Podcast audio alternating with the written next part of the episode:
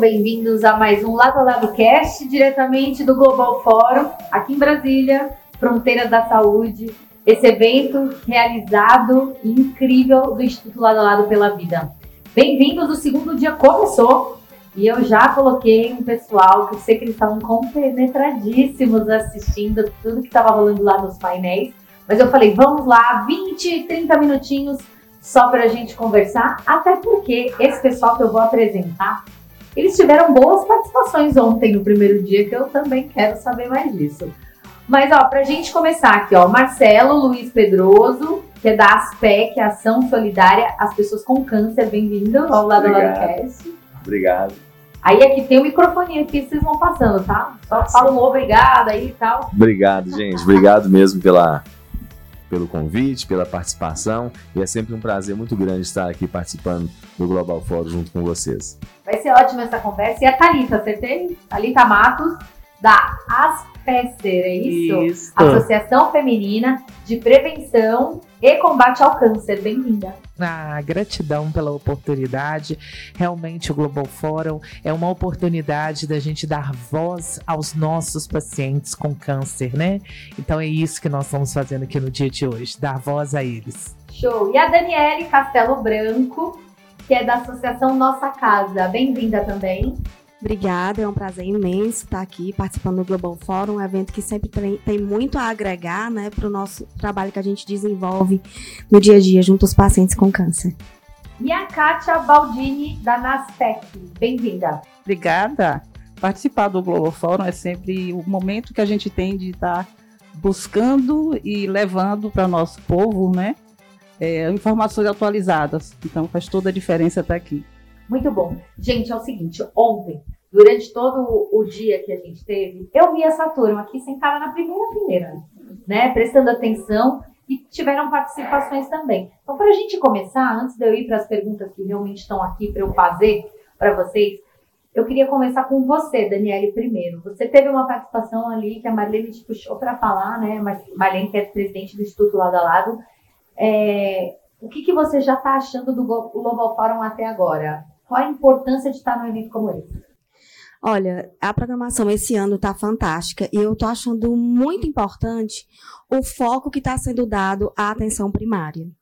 Eu acredito que se a gente conseguir levar essa, essa, essa, todas essas informações e preparar o profissional que está lá na ponta, né, que recebe esse paciente na comunidade, fazendo com que o paciente não perca tanto tempo e consiga, através da atenção primária, ter os encaminhamentos necessários, a gente vai conseguir se antecipar e fazer o que a gente precisa, né?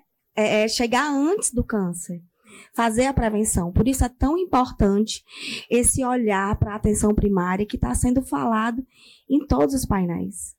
É, e o bacana, né? E aqui a Talita, aqui, Talita, você trouxe também como uma visão ali do dia a dia, né? Uma visão ali da linha de frente também com realidade do que acontece.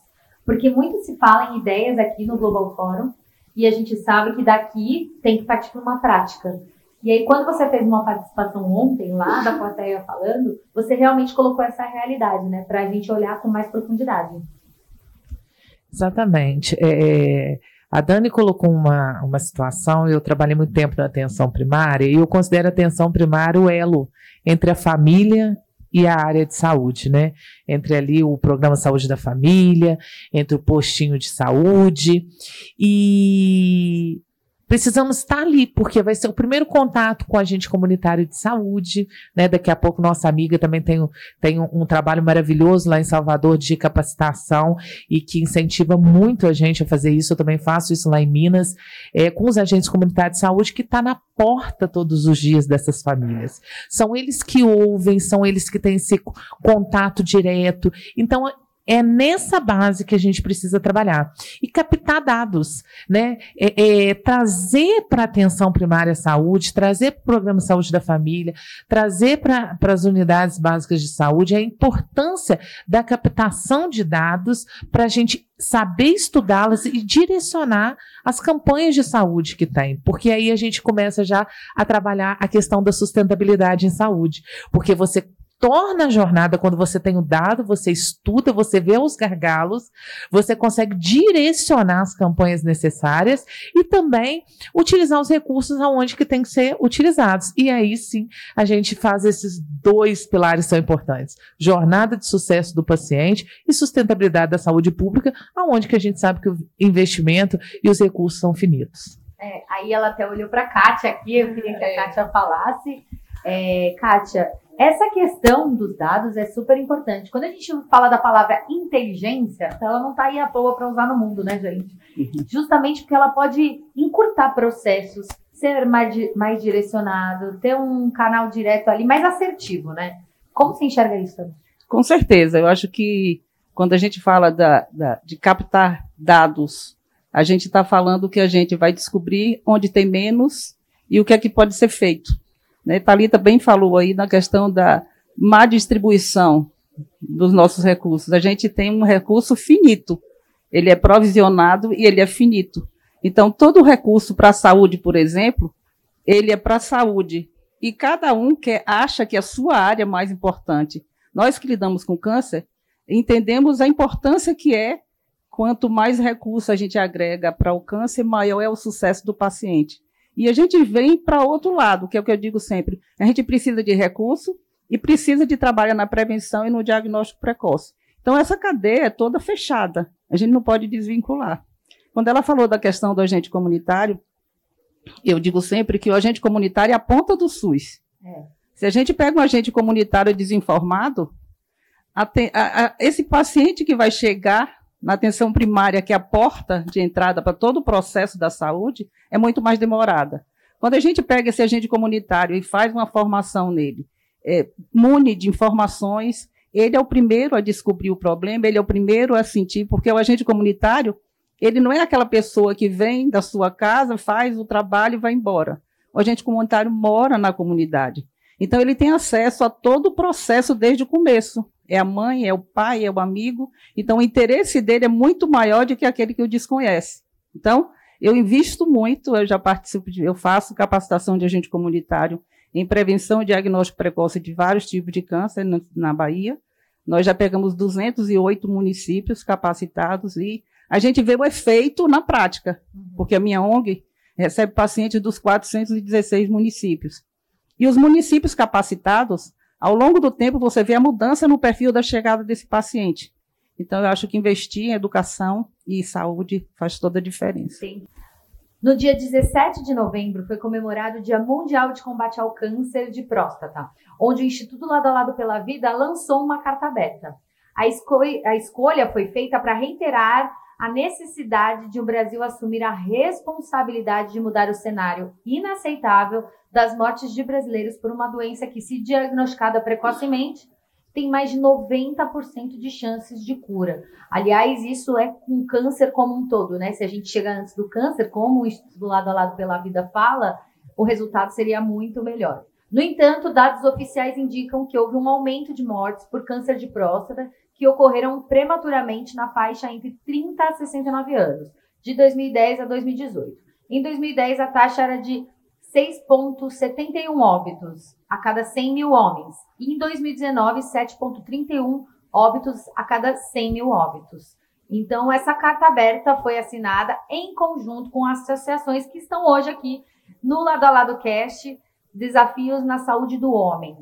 E para ampliarmos a discussão sobre o tema, que eu quero trazer também aqui, a gente já falou um pouquinho do que está sendo discutido, eu queria começar com o Marcelo sobre a intenção de assinar essa carta aberta e o que isso pode é, evoluir para frente para diminuir essa quantidade de óbitos e diminuir esse dado, né, que é super alarmante.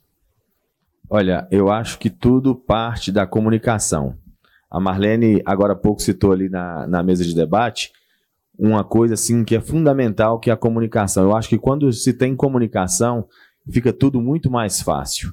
E essa carta aberta veio no momento oportuno. No dia 17 a gente estava lá iluminando o Cristo Redentor, foi um momento foi histórico, foi lindo, maravilhoso aquele momento, mas é, aquele foi um, um ato simbólico, né? um gesto simbólico. A gente precisa de falar mais. E, e, eu acho que a comunicação entre paciente e o profissional de saúde é fundamental.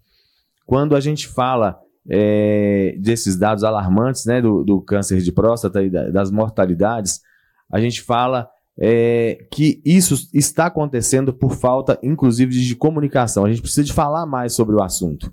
A gente precisa de conscientizar mais esses homens, a gente precisa de falar mais o quanto é importante é, fazer o exame de PSA, o exame de, de toque retal, porque a gente sabe que a partir desse rastreio é que a gente vai conseguir diminuir essa mortalidade. Então, assim, a gente precisa de que o médico, não precisa de ser só o urologista, não.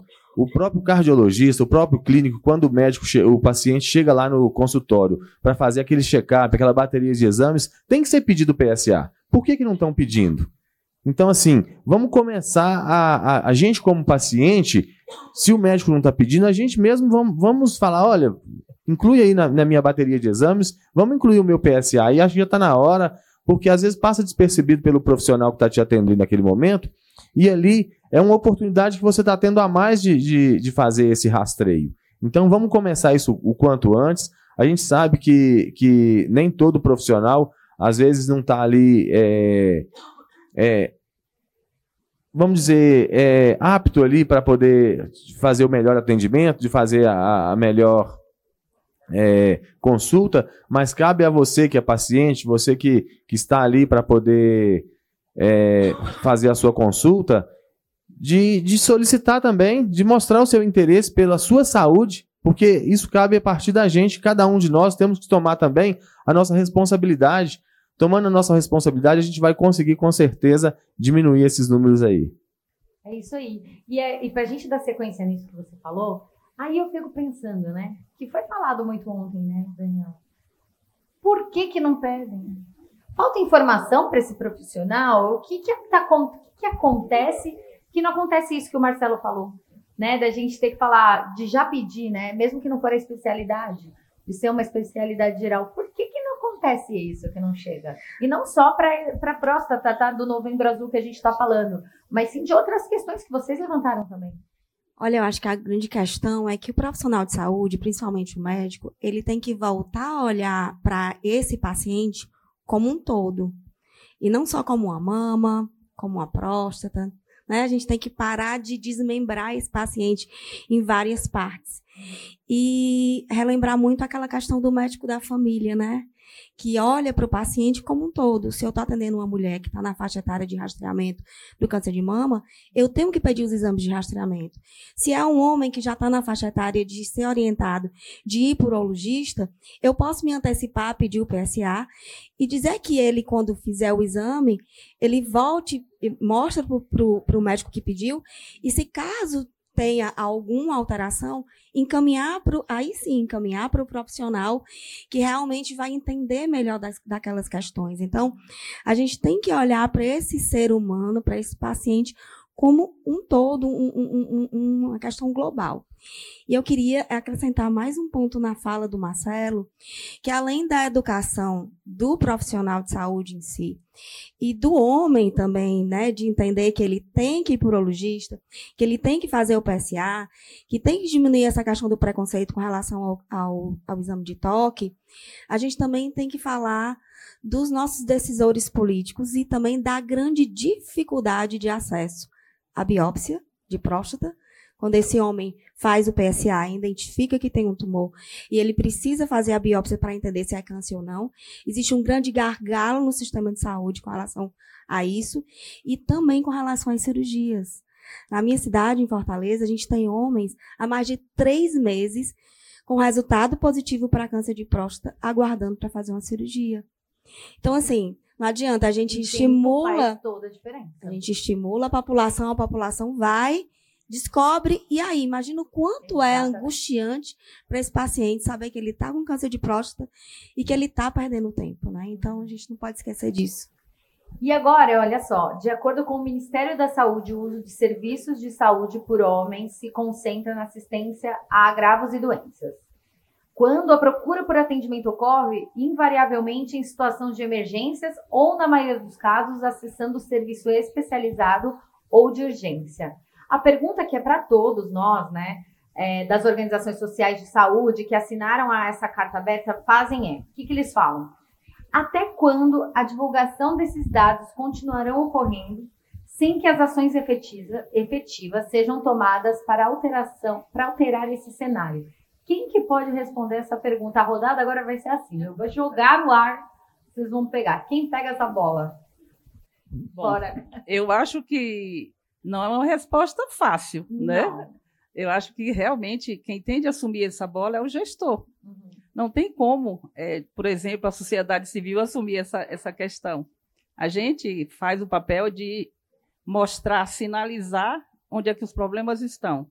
E cabe ao gestor entender que é o papel dele, é quem tem o direito, é quem tem a caneta que pode determinar. Né? Estão faltando muitas decisões que são cruciais. No caso do homem, por exemplo, eu digo sempre que o câncer de próstata é um problema muito sério, porque vem desde o preconceito do homem, né? É. Que a gente fala muito que a maioria dos homens não morrem por câncer de próstata por falta de informação ainda. Ele tem a informação. Ele precisa quebrar o preconceito. O que tem matado muito homem é o preconceito. Então a gente tem de lutar. E eu digo sempre que isso é um papel de outro homem fazer. Bora, Marcelo. Né? Vamos pegar todos os homens que quebraram esse preconceito e fazer campanhas para que uhum. quebrem os outros, né? A gente vê a incidência imensa de homens que não só tratam a questão como uma forma pejorativa. Sim. Quando você vê uma rodada de homens falando sobre o câncer de próstata, só se fala Faz na questão piada. do toque fazendo piada. É. E ele esquece de que piada é a situação que ele vai uhum. ficar se ele está sabendo da informação, sabendo como resolver essa questão e deixar que o preconceito sobreponha tudo mais, todo mais, né? Mas a questão de que a gente fala, por exemplo, quando a gente quebra o preconceito do homem, quando ele chega na ponta, que ele vai para seu atendimento, essa questão da falta do atendimento é muito séria. Porque a gente vai fazer todo um trabalho, toda uma campanha para que mude essa realidade de que ele vá procurar a sua ajuda. Só que quando ele chega para procurar, ele não acha. Então, não vão ser campanhas pontuais, como, por exemplo, no mês de novembro, todo o serviço de saúde faz campanhas para atender o homem que vai até eles. Mas só que isso tem de ser o ano todo. Não adianta. Não sei nos outros estados, mas a Bahia, por exemplo, para se conseguir uma biópsia são seis meses.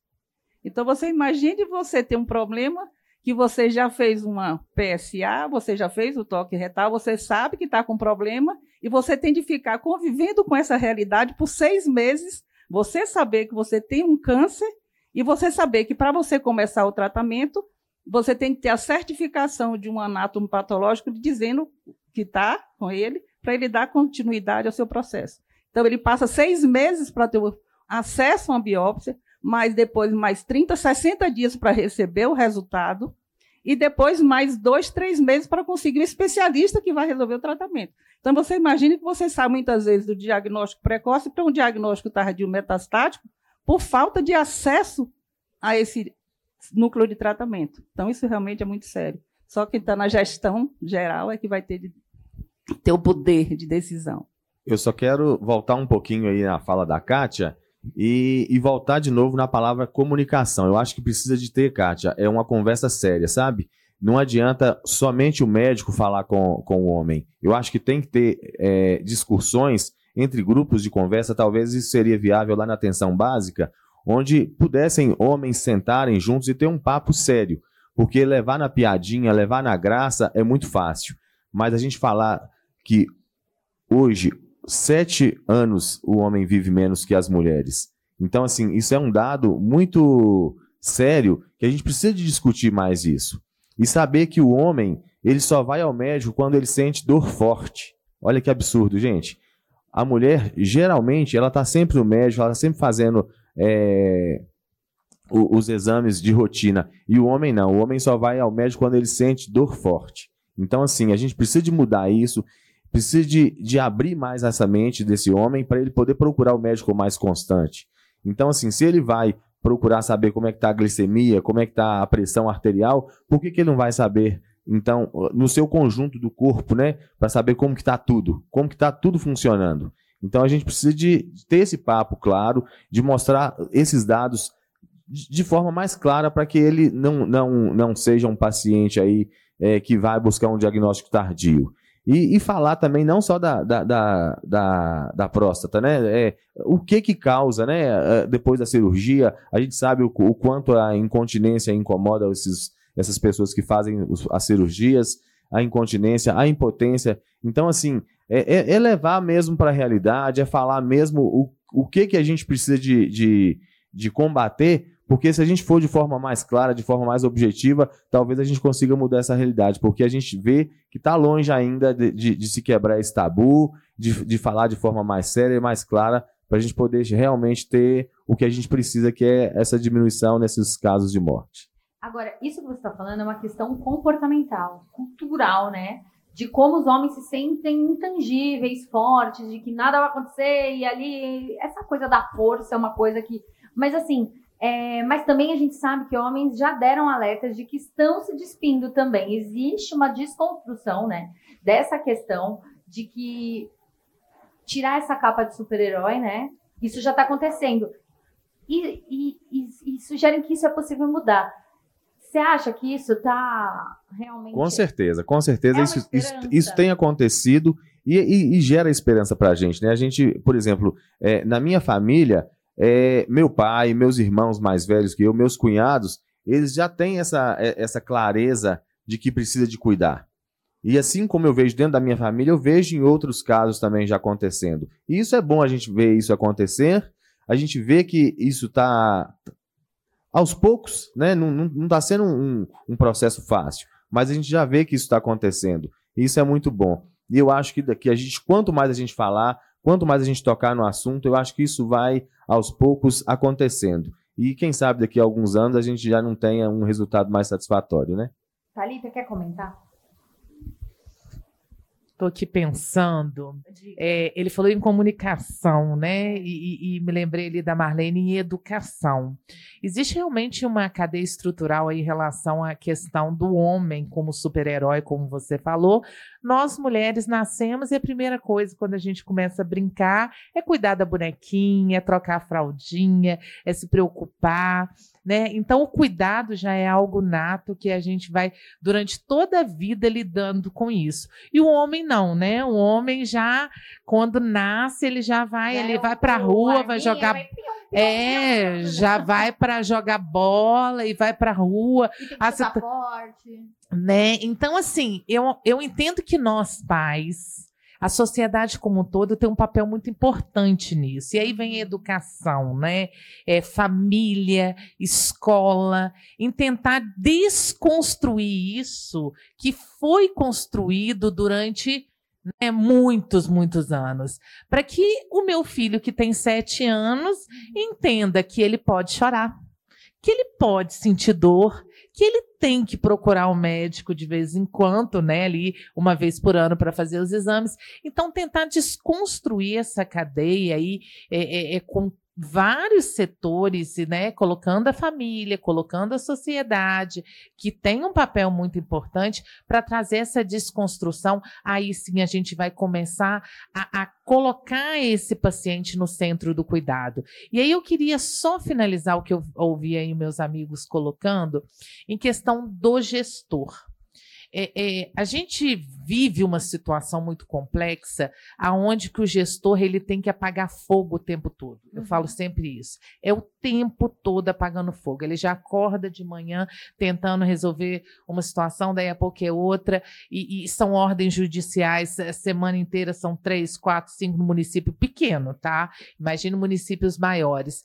Então, ele não tem tempo para parar para planejar.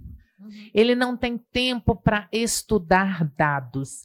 E isso, a consequência é o que a gente está vivendo nesse momento. Políticas né, que não são compatíveis com as realidades dos municípios, porque não temos dados epidemiológicos seguros, nós não sabemos, é, o, nós, terceiro setor, nós, associações, estudamos, vamos lá, tentamos discutir, mas eles não consegue, na prática, captar, é, direcionar esses dados. Então, eu, eu entendo que nós precisamos realmente unir todos esses representantes, né, esses gestores, entidades políticas a nível né, ali do município, de estado, e começar a pensar dentro ali mesmo das secretarias a nível municipal, como que nós podemos organizar um setor mesmo de planejamento, um setor de estudo dentro do município do que está acontecendo. Tá, eu, gestor, não estou conseguindo, mas eu né, vou ter ali o funcionário do setor de planejamento. Não é toda a secretaria que tem, mas eu conheço municípios que estão investindo nisso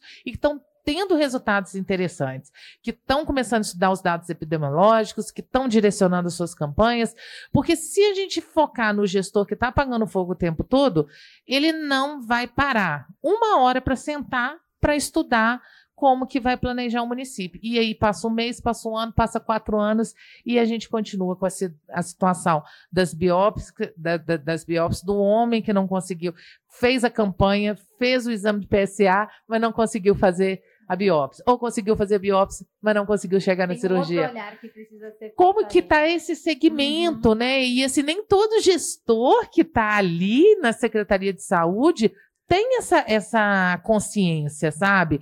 Que não adianta fazer a campanha se você não fizer todo o segmento. Qual que é a consequência disso tudo? Então, investir mais nessa questão do planejamento. Eu acho que nós, terceiro setor, podemos conversar sobre isso, trazer alguém dentro da secretaria para trabalhar sobre isso, para que a gente possa ter um trabalho mais direcionado. Obrigada. E olha só, uma pesquisa realizada em 2021 pelo Instituto Lado a Lado pela Vida, que é o criador da campanha Novembro Azul, eu tenho certeza que você já ouviu falar no Brasil, ouviu mil, é, mil homens de 18 a 65 anos de idade e identificou que 77% dos entrevistados sabiam que o meio de monitorar a saúde de próstata é pelo exame de toque retal. Os participantes da pesquisa reconheceram a importância do exame a ponto de perder o medo, a vergonha e a preocupação do julgamento dos amigos.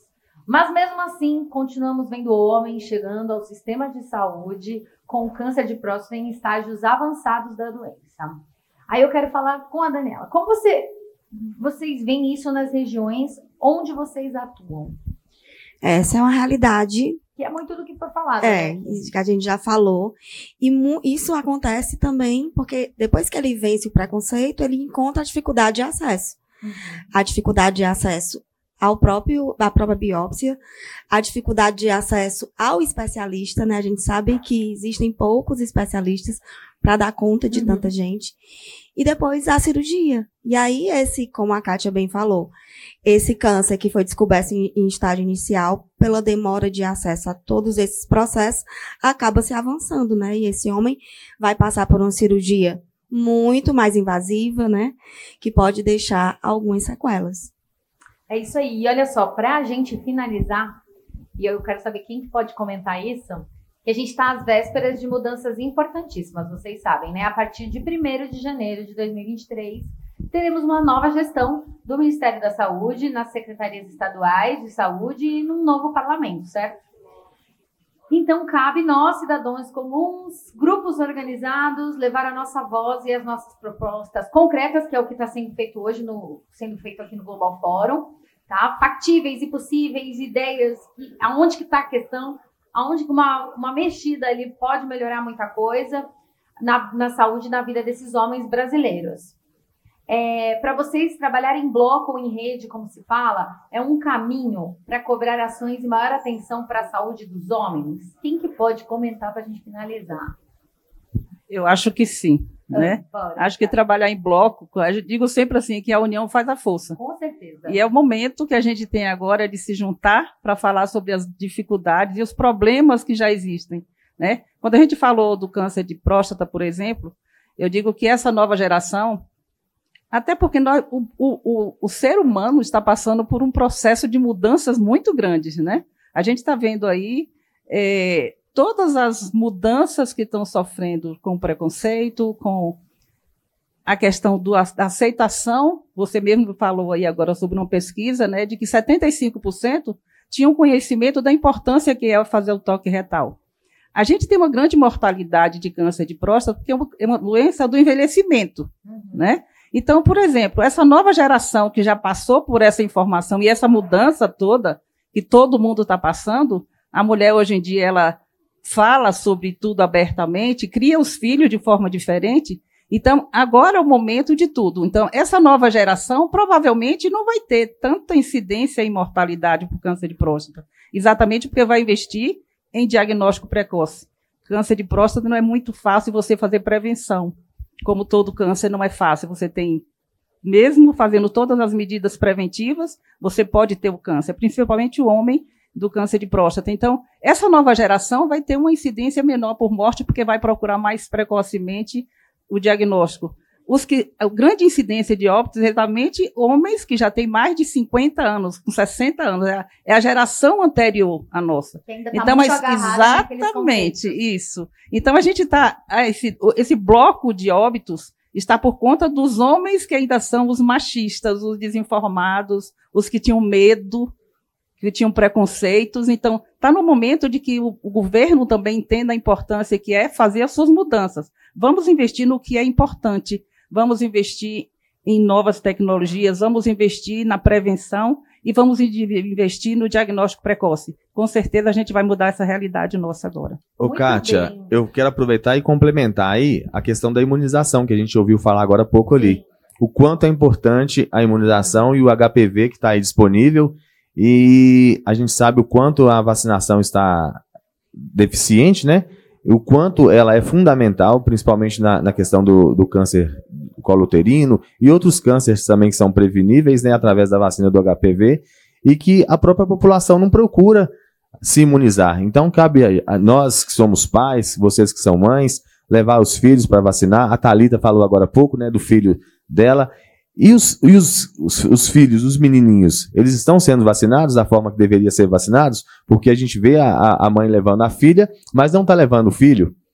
Então, assim, a, a gente falou agora há pouco também das escolas, que, é- que seria talvez uma porta aberta para a gente poder levar e incentivar as crianças a, ser a serem vacinadas. Por que, que isso não está sendo feito?